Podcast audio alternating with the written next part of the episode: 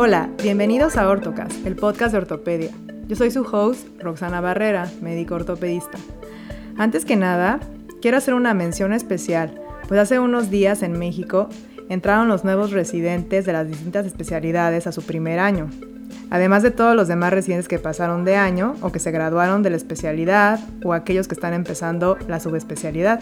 Les deseo todo el éxito y lo que necesiten me pueden contactar, cualquier duda, desahogo, ayuda técnica, lo que sea. Muchas felicidades a todos. Y bien, hoy hablaremos de un tema de importancia a nivel de la salud mundial y que va incrementándose conforme la población envejece, y es crucial identificar la osteoporosis que es una enfermedad donde existe una disminución de la densidad mineral ósea, con deterioro en la microarquitectura y un aumento en la fragilidad esquelética, incrementando así el riesgo de fracturas por baja energía, las cuales se asocian a un aumento en la mortalidad, discapacidad y disminución en la funcionalidad a largo plazo. La invitada del episodio es la doctora Ilse Casillas Venegas. Ella es egresada de la Universidad de Guadalajara y realizó su especialidad en el Centro Médico Nacional del Noroeste, es parte de la Coordinación de Evaluación de Salud en el trabajo en el IMSS. Además de contar con su práctica privada, se dedica a la docencia a nivel de pre y posgrado. Es asesora de tesis y cuenta con un diplomado en investigación. Además de la ortopedia, le encanta el deporte y es dueña de un CrossFit, donde es entrenadora certificada. Le gusta leer, el cine y pintar. Escuchemos la entrevista.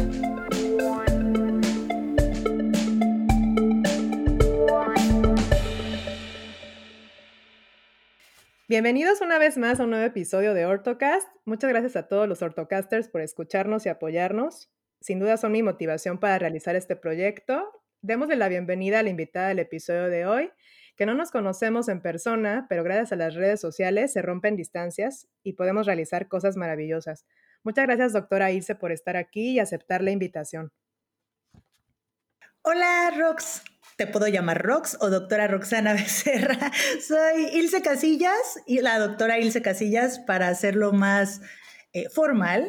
Y es un placer para mí acompañarte el día de hoy en este proyecto tan bonito que nos deja tanto y sobre todo que nos invita a estar en constante actualización en los tópicos de ortopedia y traumatología. Muchísimas gracias por tu invitación. Tengo que decir que la doctora me proyectó desde un principio, desde que la conocí por primera vez en el Instagram, mucha, una vibra muy positiva, siempre actitud buena para seguir sin importar qué es lo que esté pasando a nuestro alrededor. Y creo que esa fue una de las múltiples razones que tuve para poderle invitar a este proyecto. Así que estoy muy, muy contenta. Uy, la, alegría y, la buena vibra yo creo que es mutua. Eh, y no, no se puede respirar otra cosa cuando uno hace de sus pasiones su modo de vida. Entonces, es algo que tú también transmites en Ortocas, así que me siento honrada con tus palabras. Y bueno, para que, para que entremos en calor y que los invitados te puedan conocer y yo te pueda conocer un poco más a fondo, siempre a todos los invitados les realizo tres preguntas para que nos conozcamos. ¿Estás lista para contestar? Por supuesto. Ok, pues bueno, la primera que siempre les pregunto es, ¿cómo surgió eh, la elección de esta especialidad de ortopedia? ¿Nos puedes compartir alguna anécdota? Ay, todo se remota hace 84 años, no te creas. No, realmente no soy tan grande, me gustaría. Tengo una alma vieja, les digo como de 200 años. Pero en realidad todo surge de mi pasión por hueso y sangre en el primer semestre de de la Escuela de Medicina pero realmente mi pasión por lo que es la salud musculoesquelética y el impacto de eh, las fuerzas externas en el cuerpo, en este caso huesos, músculos y articulaciones, surgen de mucho antes. Yo estuve muchos años, 11 años exactamente, eh, dedicándome al atletismo. Entonces siempre estuve leyendo sobre tópicos biomecánicos, sobre tópicos eh, de reparación ósea, sobre lesiones. Y realmente yo no sabía que eso era una especialidad médica. Cuando me decido entrar a medicina, pues resulta que efectivamente era una especialidad médica y al módulo de hueso y sangre fue el que me conquistó. Y entonces el señor Ostiosito y yo fuimos uno mismo y me di cuenta del alto impacto que tiene el balance de todas estas estructuras desde el punto de vista fisiológico, inclusive eh, histológico, en lo que es el desarrollo de un individuo con un sistema osteomuscular resistente. Entonces fue como poner todo en un en pequeño embudo y resulta que todo esto tenía no solamente un alto contenido de aprendizaje, sino que tenía una especialidad y bueno, así es como terminó en esta, en esta área. Qué interesante, me encanta cómo te refieres al señor ostiosito. Eso está increíble. Todos son nuestros amiguitos, todas esas celulitas tan hermosas, que sin duda, es que a veces pensamos que, que el hueso, bueno, antes quizás gente, mucha gente no sepa, pero pues el hueso es una, un órgano que está vivo, que siempre está activo, que está en constante remodelación, en formación de hueso. Y muchas veces decimos, es un hueso así, nada más, ¿no? Pero pues, ¿qué tanto engloba la función de este hermoso órgano? Uy, es, lo es todo, Rox, y sobre todo me gusta mucho decirles a mis alumnos cuando yo inicio, porque me desempeño bastante como docente en el módulo precisamente de traumatología y ortopedia, siempre les digo que les deseo un amor tan puro, sincero y tan resistente y tan moldeable como el que el hueso les tiene a ellos, porque al final no van a encontrar en la estructura humana nada más puro que un hueso. Ay, me encanta, me encanta. E, esto es como poesía, ¿eh? Totalmente. Claro, no, pues es que el hueso es poesía, no sé decirlo de otra manera. Ya, ya entendí por qué tienes el podcast de lecturas en voz alta. Ya, ya voy, ya, ya voy entendiendo. Lo descubriste. Todo nació en el hueso. Ya sé, ya sé. Oye, y cuando tú eras residente y que era tu día número uno en la residencia, ¿qué te gustaría que te hubieran dicho ese día como consejo? ¿Tú qué le dirías a los demás? Ay, pues bueno, que la jerarquía existe y es una realidad social, que de alguna manera tenía que ser eh, confiar totalmente en lo que tengo para ofrecer como médica, porque al final eh, todos somos médicos y médicas formados y que tenemos que confiar en que las bases están bien estipuladas, que confíes totalmente en tu aprendizaje que llevó cinco o seis años y que tienes un valor incalculable, primero. Y, de, y segundo, me hubiera gustado así de forma ah, infinita, recordarme a cada segundo que yo ingreso a una especial médica al servicio del otro y que todo el aprendizaje que yo puedo obtener es lo que me va a salvar de los buenos, de los malos ratos y del cansancio. Lo que les digo a los residentes siempre en su primer ingreso es apégate a la ciencia. La ciencia ortopédica, la traumatología, el huesito, los sistemas muscular es precioso. Aférrate a él y a su ciencia cuando las cosas no vayan bien. Y recuérdate por qué estás aquí. Sí, totalmente son consejos que que tenemos que apegarnos a lo que, ahora sí que a lo que nos gustó, ¿no? Lo que nos llamó la atención, como tú mencionas en un inicio, que lo que te apasionó fue la función de todas estas células, del hueso, del órgano como tal, que da tanta vida y tantas funciones, los ligamentos, los músculos.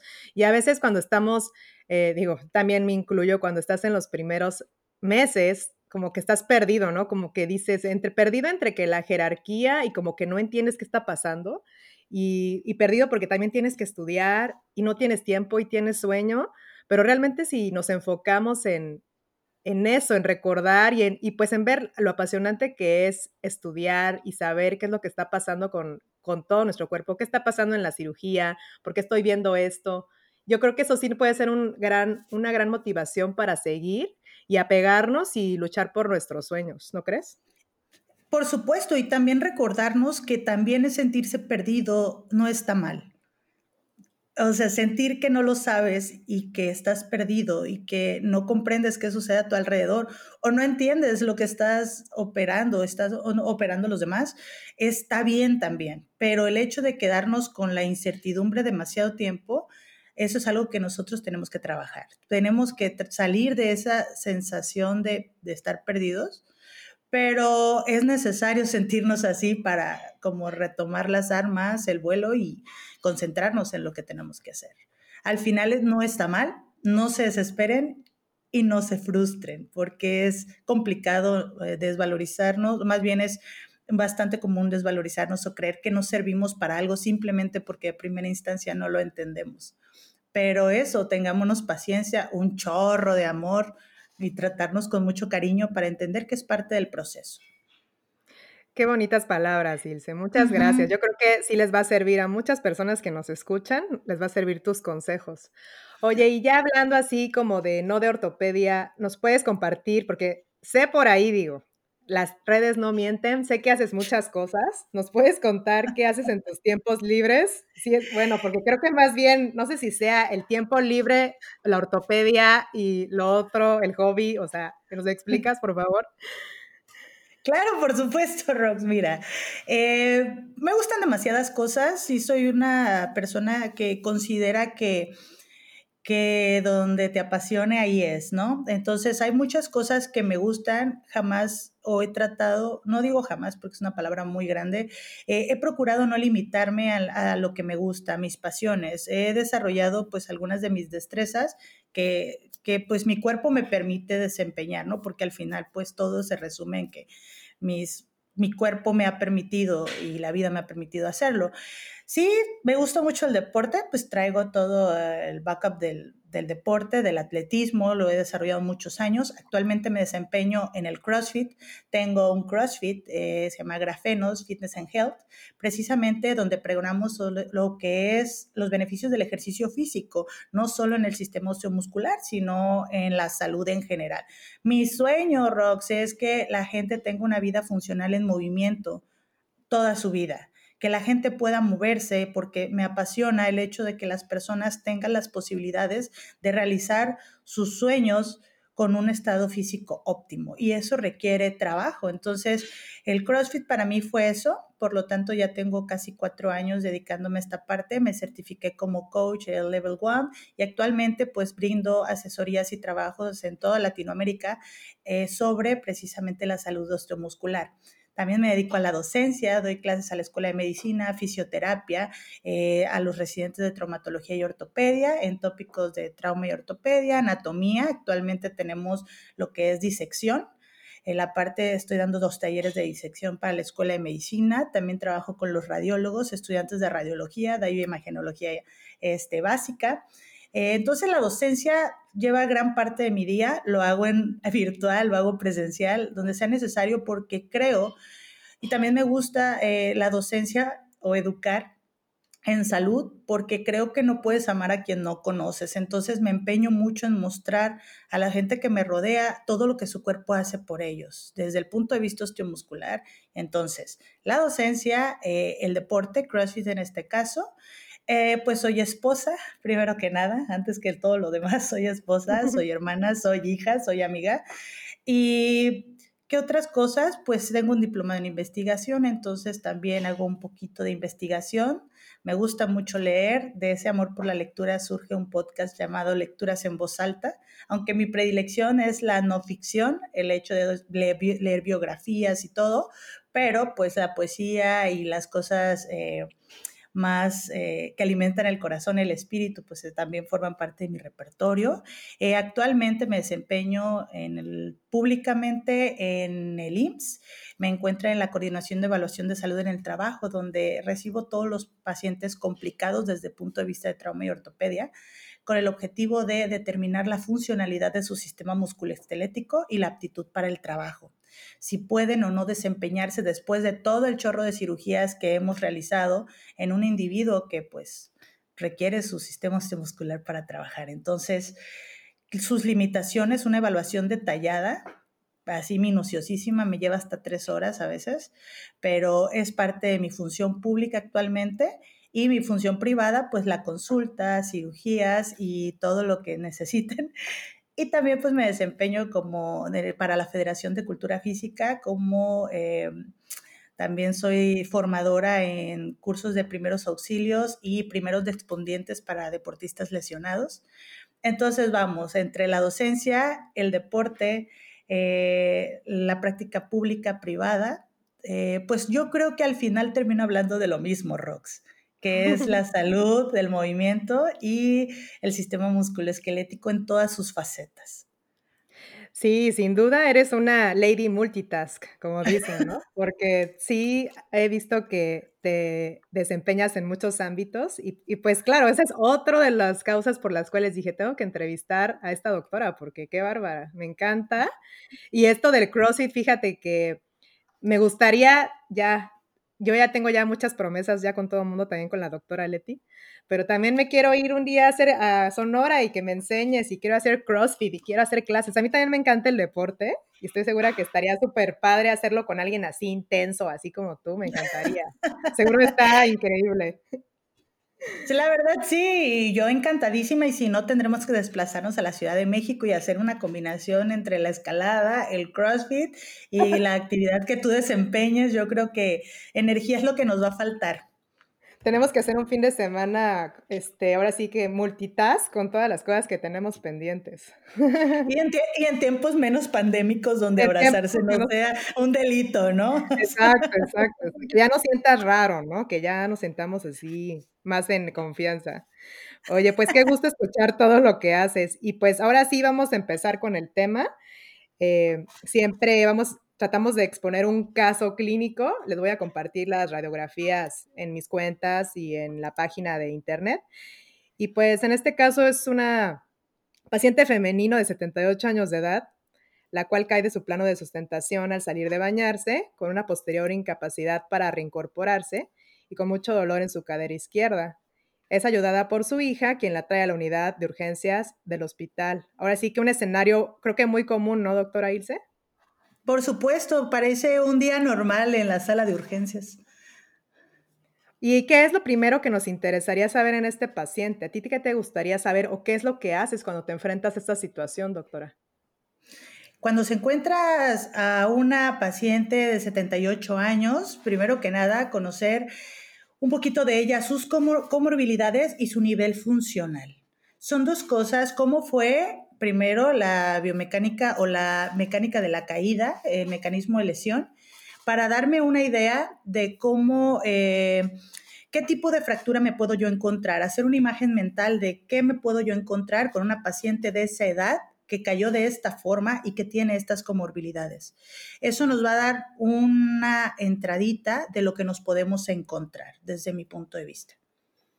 Claro, nunca olvidar, como siempre se los repito, es evaluar al paciente en su totalidad, interrogar qué fue exactamente lo que pasó, a qué antecedente nos enfrentamos, si tuvo alguna fractura previa, que en este caso sería algo importante saber, si toma algún medicamento, si está automedicada, ¿no? Cualquier factor puede influir para que se ocasione este tipo de escenarios, entonces nunca olvidarlos.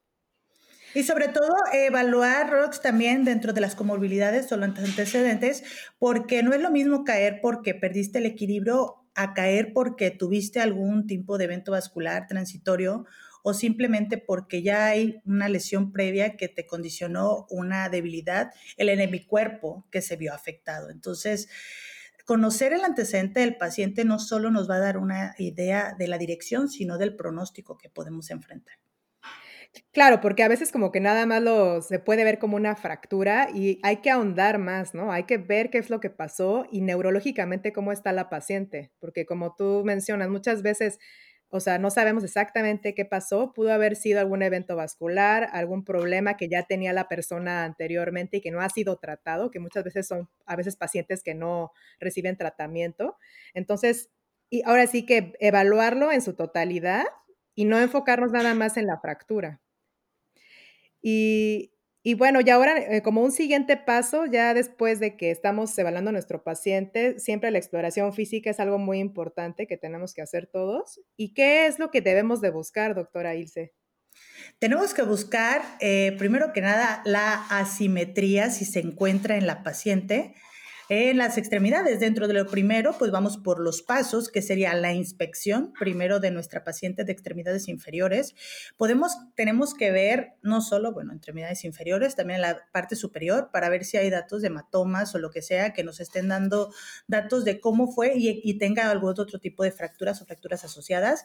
Ver el estado de la simetría de las extremidades inferiores, si tengo acortamiento, ver la dirección que adoptan este tipo de estas extremidades, si tienen una rotación externa, si tienen un acortamiento y una rotación externa, si por el contrario se ven bastante simétricas, pero el paciente tiene mucho dolor o tiene un hematoma en la región de la contusión. Entonces, primero vamos por la inspección, después vamos por la palpación para detectar si hay datos de hematomas palpables o está asociado a otro tipo de fracturas o los crépitos son bastante evidentes.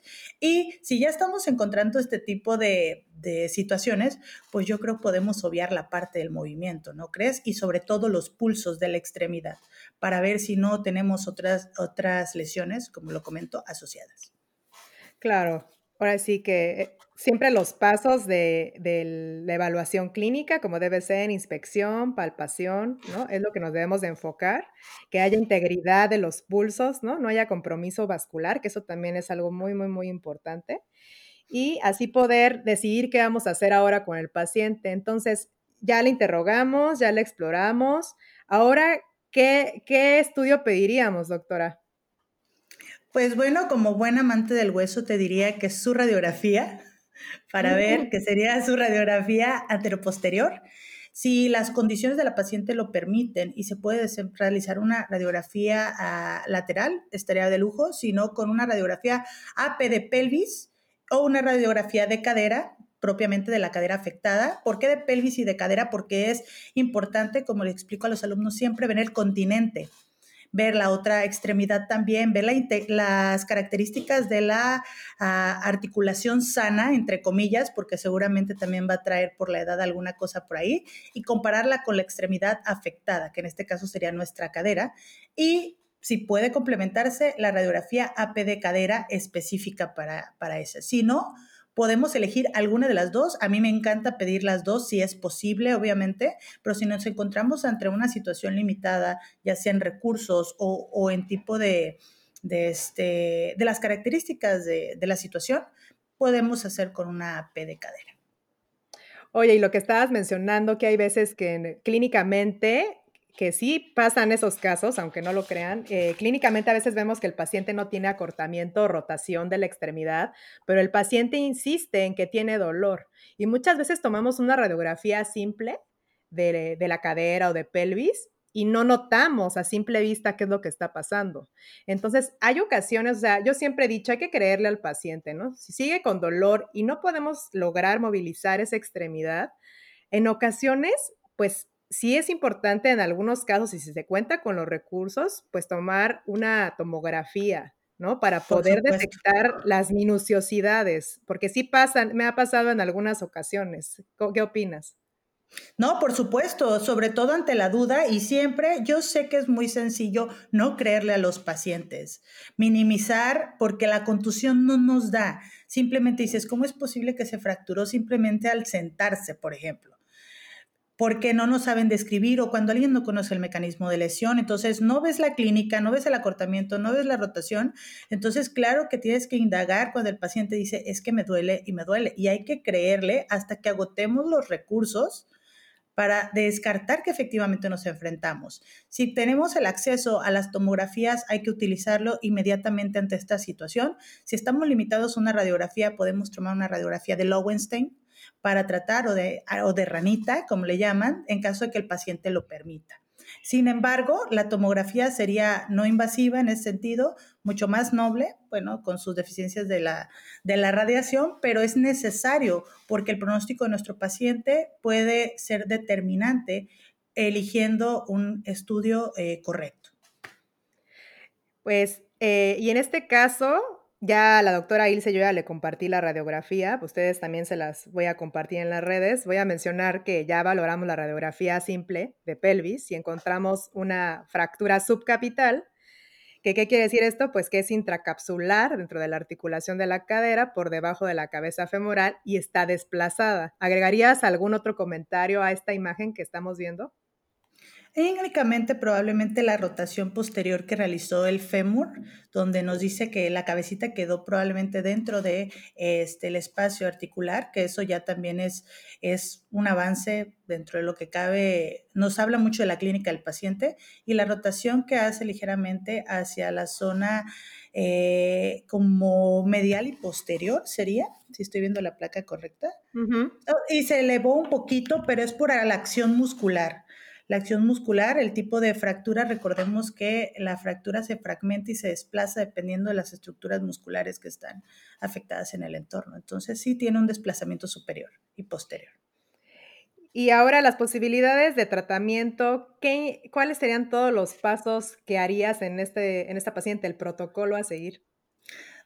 Soy una, una mujer que le encanta hacer mediciones radiográficas. Primero, pues sería como enseñanza, les diría, sería la clasificación de la fractura.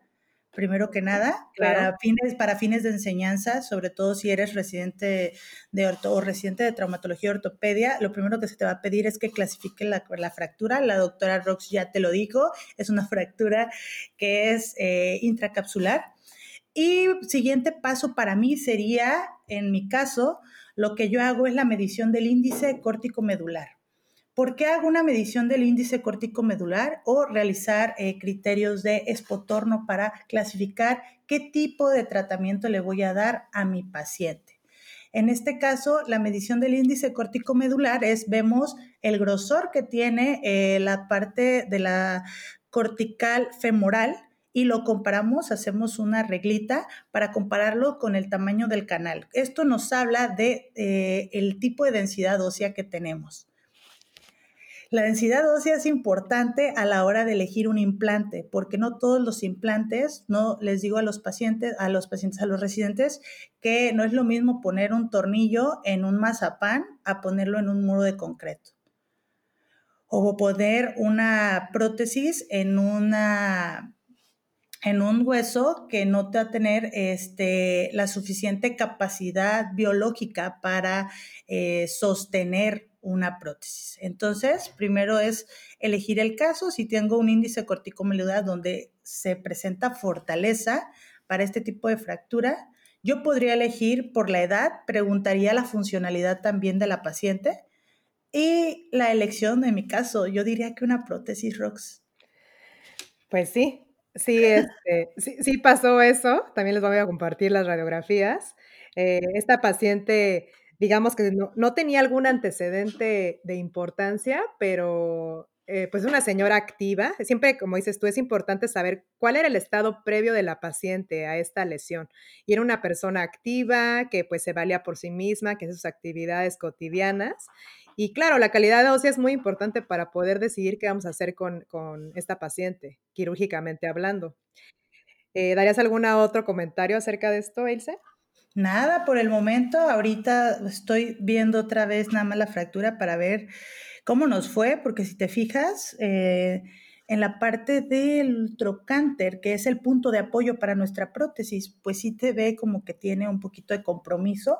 Eso nos ayudará a pensar en el implante, si vamos a usar un implante cementado y no, o no cementado, que la edad de la paciente ya nos dan puntos dentro de los criterios para eh, usar un implante cementado. Y sobre el índice corticomedular, que la verdad está bastante adelgazada la cortical, sí nos daría muy bien para un implante cementado. Y bueno, y de esto podríamos hablar horas, pero este no es el punto del día de hoy. No vamos a hablar de los tipos de, ah, de tipos de artroplastías y qué materiales. Eso les prometo que les voy a dar una clase de eso, pero hoy ese no es el punto principal. Y ahora lo importante que nos queremos enfocar en este caso en particular es que muchas veces tratamos la consecuencia, ¿no? Que es la fractura de cadera como tal, ya le pusimos la prótesis, ya la pusimos a apoyar a la paciente, pero pienso que algo muy importante es también siempre buscar la causa. Y yo creo que esto te va a, te va a encantar a ti, Ilse, porque te encanta la ciencia. Entonces, hay que buscar qué es lo que pasó con esta paciente. Y ¿Cómo podría ser el seguimiento de la paciente? ¿Harías algún tipo de estudio para ver si tiene alguna otra cosa que ocasionó este problema? ¿Qué harías? Primero que nada, en casos como el de ella, donde no tenemos otras comorbilidades, hay que recordar varios aspectos. El adulto mayor y la fragilidad ósea están asociados, sobre todo porque de forma natural todos tenemos una pérdida de la densidad ósea con el continuar de la vida. Entonces, cualquier persona mayor de 65 años tiene criterio para que le realicemos una densitometría ósea. Y algo muy importante, Rox, que a mí me gusta mucho recordarlo, es acerca de la fisiología, en este caso femenina La caída estrogénica está altamente asociada a la fragilidad ósea, sobre todo en un individuo que nunca realizó una actividad física que le ayudara un poquito a hacer una estructura ósea muchísimo más firme. Entonces, está bien recordar que darnos una idea del tipo de densidad gracias a la densitometría eh, para normar el tratamiento de seguimiento, si van a ser antirresortivos, si vamos a tener alguna suplementación, pero también entender el nivel, en este caso en el sexo femenino, el nivel hormonal, cómo se encuentra, el, hecho de haber usado algún tipo de hormonales o algunas otras eh, enfermedades asociadas a las hormonas, porque nosotras la construcción y densidad ósea tiene una alta eh, correlación con el estado hormonal y fisiológico de, en este caso, de las damas.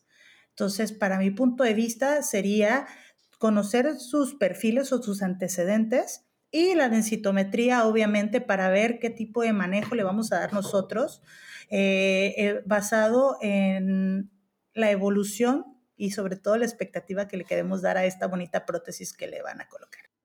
Claro, y hablando específicamente de la densitometría ósea, fíjate que luego me, me, pasa en ocasiones que esto ahora sí que consulta de WhatsApp, que tengo amigas de mi mamá y señoras ya mayores de 55 años de edad que les hacen los médicos, sus médicos, ¿no? Generales, la densitometría ósea y muchas veces se quedan con muchas dudas estas, estas personas porque nadie les explica qué significa, qué está pasando. ¿Tú nos podrías dar como una explicación en general de qué es esto para quien no sepa? Claro que sí, por supuesto. Recordando, la densitometría ósea es una, digamos, que es una especie de radiografía que nos permite ver cuánto o qué tanto tenemos de calcio y de los minerales que viven en nuestros huesos o que lo construyen.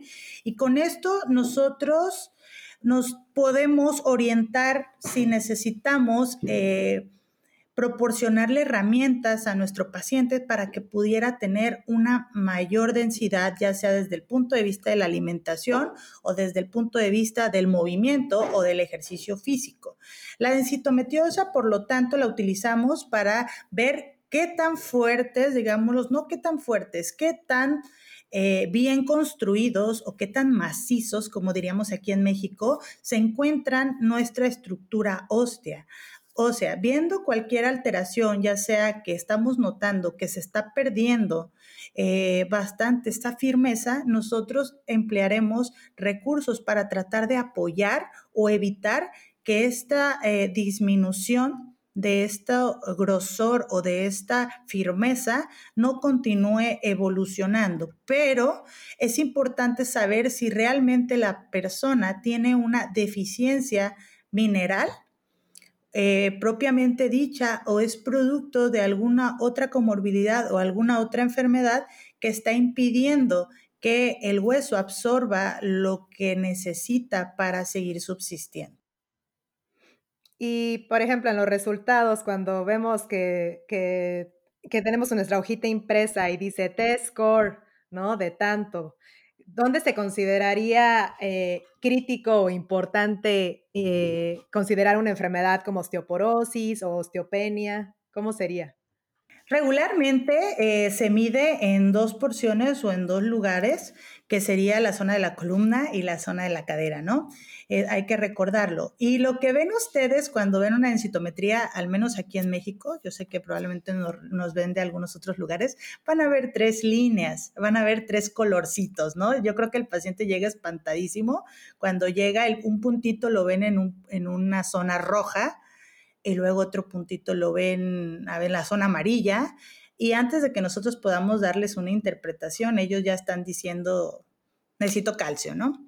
Entonces, es importante darnos cuenta que nosotros siempre vamos a tratar de que el resultado eh, se encuentre arriba en la zona verde, digámoslo de, de, alguna forma, pero si alguien se encuentra en la zona amarilla, siempre hay que correlacionar con el color, el color más bien relacionarlo con la edad del paciente y el tipo de actividad desempeñada y los tratamientos previos que se le han realizado. Mm, como aquí tenemos oyentes pues, público general también, por eso lo explico así de, de manera amplia. Para nuestros amigos médicos o personal de salud, El valor que debemos identificar en una densitometría ósea, en el caso particular de esta paciente, es el T-score, que significa el número de desviaciones estándar por debajo de los valores normales de gente joven del mismo sexo en su pico máximo de densidad mineral ósea. Se define como normal lo que se encuentra mayor a menos una desviación estándar, que corresponde a la zona verde. Se define como osteopenia, que sería el rango de color amarillo, cuando se encuentra menor de menos una desviación estándar, pero mayor a menos 2.5 desviaciones estándar. El diagnóstico de osteoporosis es cuando es menor a menos 2.5 desviaciones estándar, que corresponde a la zona roja. Y para definirla como una osteoporosis severa, es igual menor de menos 2.5 desviaciones estándar y que tenga presente una fractura por fragilidad o que tenga un antecedente de fractura. ¿Qué otros factores te gustaría dar como prevención en este tipo de pacientes? Sería el aumentar del movimiento, sobre todo, Rox. Recordemos que el hueso es tan sabio que entre más le exijas, más produce. En el caso del paciente adulto mayor que ha perdido esa capacidad para responder rápidamente a las exigencias de su entorno, estimular la actividad física eh, es una de las cosas más positivas que pueden hacer. No necesitan desgastarse ni correr, inclusive dentro de los estudios nuevos eh, recomiendan lo que es la actividad que ocupe un poco de fuerza que no solo sea ir a caminar, sino poner un poco de fuerza dentro de su actividad, el ejercicio, unas pesitas, una, una cosa pequeña, que ellos puedan aumentar la resistencia, no solo desde el punto de vista muscular, sino que tenga un impacto desde el punto de vista óseo. La alimentación, sobre todo, eh, buscar eh, alimentos, eh, verduras, por ejemplo, algunas hojas verdes como la espinaca, como las alcachofas, como las eh, acelgas, eh, las semillas, los frutos secos, eh, los quesos, las leches, los lácteos bajos en grasa, obviamente, todos estos cambios nutrimentales que siempre asesorados por, por un nutriólogo de preferencia, el aumento del consumo de pescados, los omegas, todo esto, que pueda darle herramientas a su cuerpo para estructurarse más correctamente. Pero es importante recordar algo, Rox. Hace poco leía que no sabemos, o era una discusión de que si los antirresortivos o cosas que damos para que no pierdan tanto hueso, en realidad lo que estaban provocando era que el hueso que necesita eliminarse no se, no se vaya y se quede fijo ahí. ¿Tú cómo ves eso? O sea, como que en vez de eliminar lo que ya no debería estar ahí, lo estamos dejando Sí, sí, porque, o sea, bueno, en general el tratamiento de la osteoporosis eh, se enfoca en cuanto a antirresortivos, que es que disminuyan la actividad del osteoclasto específicamente, ahora sí que en distintos puntos, y el otro sería como, como anabólicos, ¿no? Que haces que el, que el osteoblasto forme hueso. Entonces, muchas veces si paramos al, al osteoclasto, pues se piensa que puede interferir, ¿no? Hay mucha discusión, como tú dices, en eso. Justo estaba leyendo unos artículos y, en, y mencionan en varios estudios que les, les puedo compartir ahí en mi sitio web también, decían que, que comparando a pacientes que le estaban dando algún tipo de antirresortivo, que es un bifosfonato contra, por ejemplo, placebo, según decían que no ocasionaba eh, problemas en la fractura, ¿no? Porque lo estaban viendo en pacientes recién operados, por ejemplo, con fractura. Entonces, ese es el punto. Muchos lo defendían, muchos defienden, ¿no? Y ven que por los estudios dicen que no tiene nada que ver. Y otro estudio que también estaba viendo era de teriparatide. Teriparatide es un, digamos, como, eh, ese estimula a los Así es. Y ese decían que pudiera ayudar a las fracturas a formar hueso, ¿no? Entonces, eso es como la, la polémica o un poco la diferencia que ahorita tenemos de opiniones. Claro, y sobre todo la orientación o el rumbo que están tomando las cosas, porque ya no solo hay que eh, evitar que se rompa, sino hay que darle herramientas para que se construya, ¿no? Entonces, es, eso es, va a ser muy interesante lo que nos van a presentar en los siguientes años, vas a ver al respecto, sobre todo porque nos vamos a volver expertos en osteoporosis, te lo diré, porque la expectativa de vida, pues cada vez aumenta más, tenemos adultos mayores funcionales, hablando específicamente de la osteoporosis eh, por fragilidad en el adulto mayor, porque tenemos otros tipos de osteoporosis, como los propios de los trastornos alimentarios, por ejemplo, que también es un tipo de osteoporosis secundaria a el estado de, de desnutrición que muchos llegan a presentar. Entonces, va a ser interesante ver lo que nos propone la ciencia con respecto al manejo de esta fragilidad.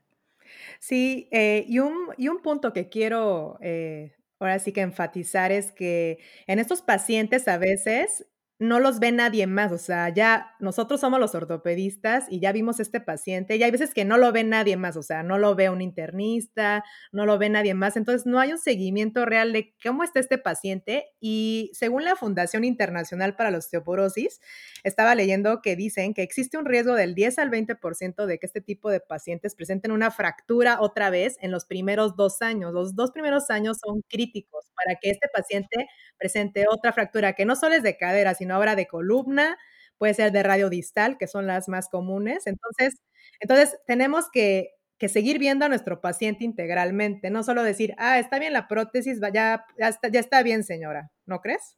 Claro, las posibilidades de que inclusive nuestro implante pues falle por precisamente una refractura, una fractura periprotésica, yo que sé, que complica muchísimo y que ahorita pues viene la era donde nos volvemos expertos en fracturas periprotésicas precisamente por la alta incidencia eh, de, o más bien el aumento de la expectativa de vida y del adulto funcional.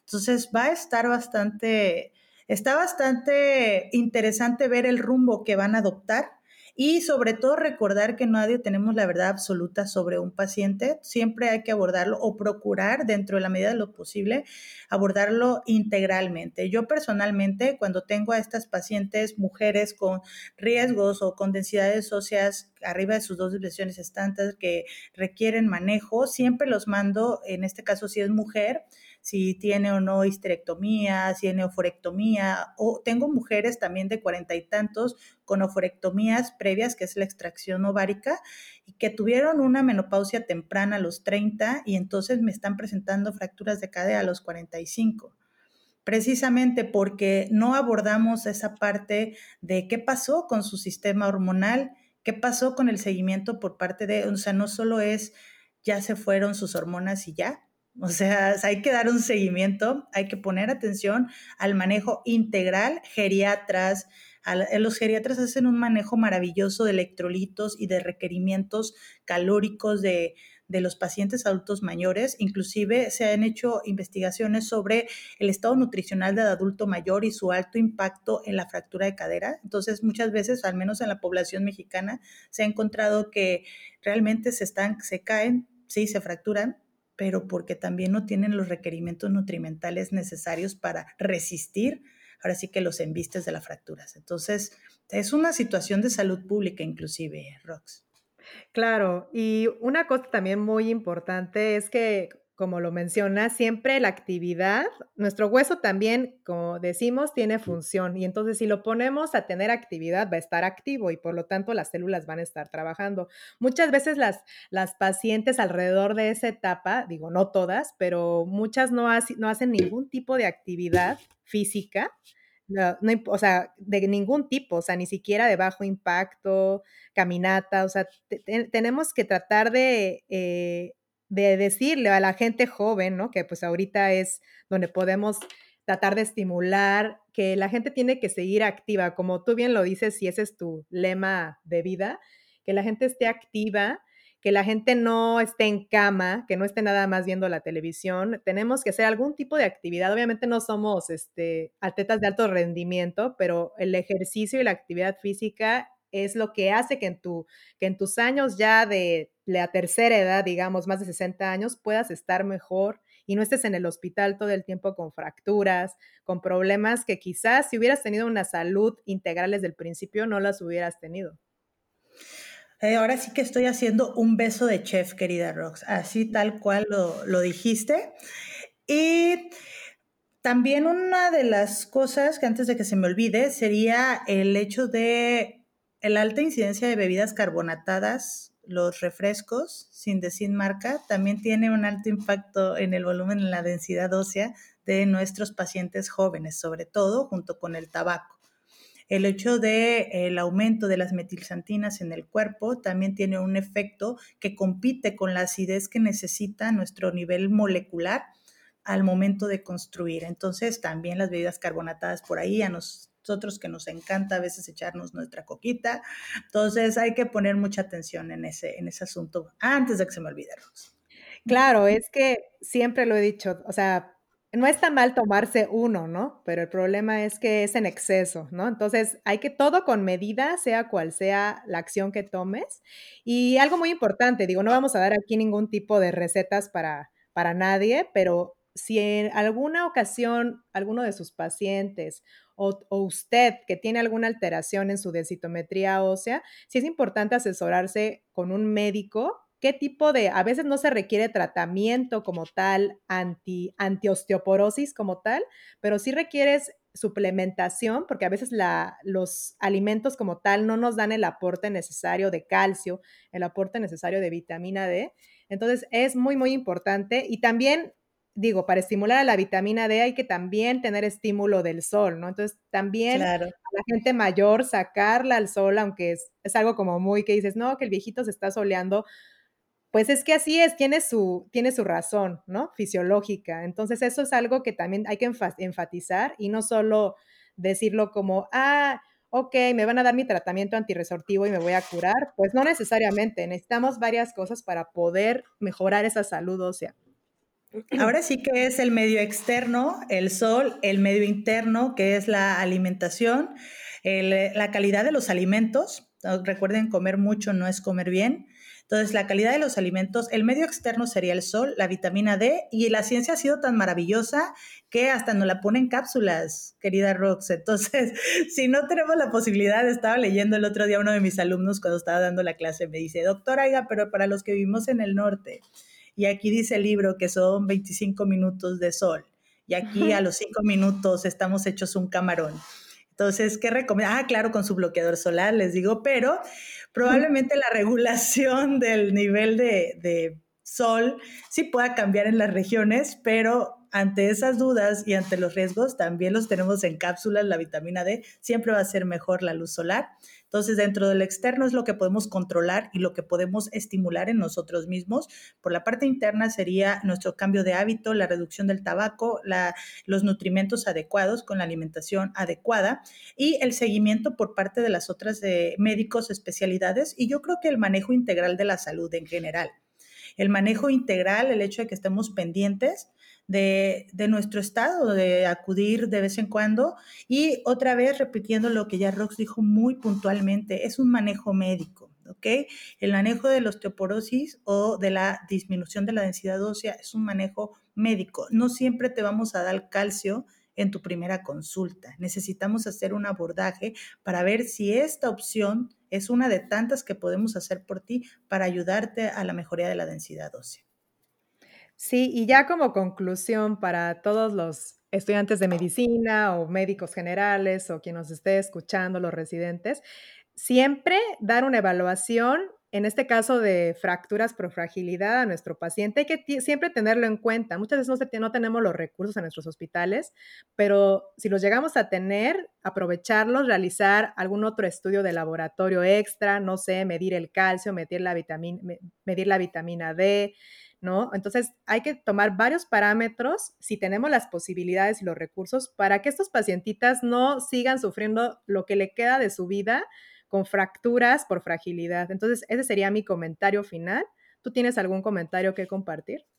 Ay, no, que amen tanto a tu sistema óseo como si fueran ustedes mismos. Ah, caray, son ustedes mismos, así que por favor, ámense mucho, de verdad. Es mucho lo que se puede hacer por el adulto mayor, por la densidad ósea, por el sistema óseo. Y recuerden que este solamente es una punta, una triste fractura puede devenir a un montón de complicaciones sistémicas, simplemente porque porque se fracturó, o sea, problemas pulmonares, problemas neumónicos, problemas vasculares. Entonces, nunca demeritar las fracturas por fragilidad y nunca demeritar eh, la salud ósea. Oye, pues, doctora Ilse, pues muchas gracias por compartirnos tus conocimientos y tu tiempo en el día de hoy para poder realizar este, este podcast. Eh, nos nos encantaría poder volver a conectarnos en este tipo de, situaciones o ya en persona. Y para todos los ortocasters, que así se llama mi audiencia ahora, le puse, un, mi amigo, del el, invitado anterior, Rodrigo, me dio la idea de ponerles ortocasters. Me encanta. Les recuerdo que este podcast está disponible en Apple Podcast, en Spotify y en todas las plataformas donde encuentren su podcast. No olviden darle seguir. En mi página, que es www.ortocast.net, vamos a compartir artículos de interés. Y si tienen algo, si quieren que les mandemos alguno y demás, me mandan un correo a contacto o algún comentario que nos quieran decir, alguna duda. Y también finalicemos con que la doctora Ilse nos va a comentar dónde la podemos encontrar, si tienen alguna duda, si quieren escribirle. Estoy en todos lados, se los digo. me encuentro en Instagram como doctora.ilsecasillas, me encuentro en Facebook como doctora.ilsecasillas, también tengo ilsecasillas.com, que es mi blog. Eh, estamos ahorita por actualizar la página de doctorailsecasillas.com precisamente, a lanzarla.